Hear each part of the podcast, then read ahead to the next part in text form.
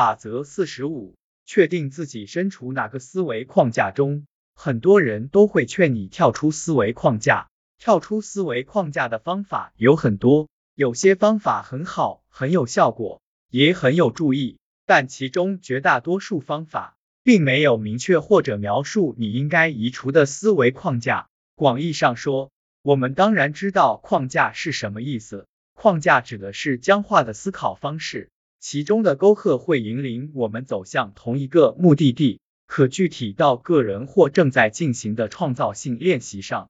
这个思维框架指的又是什么呢？这个问题的答案因事件不同而不同。可你会提出这种问题吗？这就是各种跳出思维框架的方法缺失的地方，而这又是一个极为重要的问题。明确知道思维框架是什么，跳出这个框架的难度就会大幅降低。所以，我们要把确定思维框架当做起点。这个方法在商业环境中的效果极好，可以为你创造竞争优势。我身边的本地面包零售店都在城市里，因为生活在这里的人更多。如果想开一家附带咖啡厅的面包店，你就应该在市中心开业。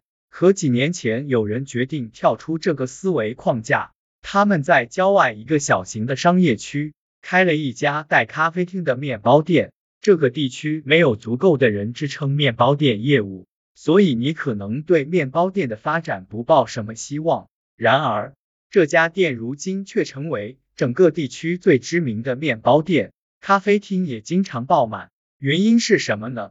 除了食物好吃外，这里比在城里停车容易得多，所以人们更愿意选在这里碰面。开设这家面包店的人发现了在城里选址这个思维框架。然后跳出了这个框架，你也有可能同时处于多个思维框架中。具体什么样我不清楚，我猜可能像俄罗斯套娃一样。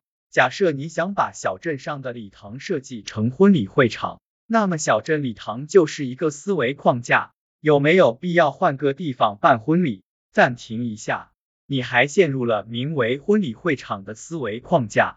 此时你又要想办法跳出这个思维框架，你可以选择先办结婚仪式，然后请亲朋好友吃顿大餐，也可以选择在两个好友的陪伴下去婚姻登记处登记后度蜜月，度蜜月也是个思维框架，完回来后再举办一个大派对。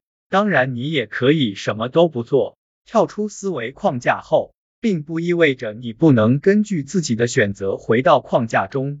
但你至少需要看一眼外面的世界，确定自己究竟是真的喜欢这个框架，还是仅仅因为身在框架中而只会产生某种类型的思维。即便重回思维框架，你的眼界也会因为在外面的那段时光而变得更加开阔，知道外面的世界什么样。思维框架对你来说才是可选择的，和盲目的守在思维框架里相比。这时你的想法会更有创造性，更有趣，也更让人兴奋。明确知道现有的思维框架是什么，跳出这个框架的难度就会大幅降低。